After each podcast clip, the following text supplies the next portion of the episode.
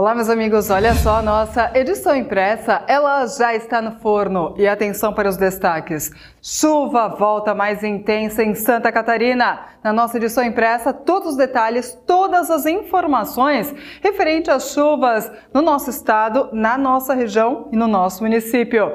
31ª Festa do Imigrante encerra e mostra resiliência do povo timboense. O último dia contou também com a escolha da realeza adulta e mirim da Festa do Imigrante. Temos também na nossa edição impressa setor de segurança. Olha, embriaguez no trânsito. Em Dayal, motorista é preso durante barreira policial. E em Pomerode, motociclista bateu em uma viatura policial após tentar fugir da abordagem. E ainda, falando de setor de segurança em Dayal, homem agride mulher fisicamente e verbalmente. Esses outros destaques e muito mais você confere na nossa edição impressa. E não se esqueça, curta e compartilhe as nossas redes sociais e acesse www.jornaldomedvale.com.br.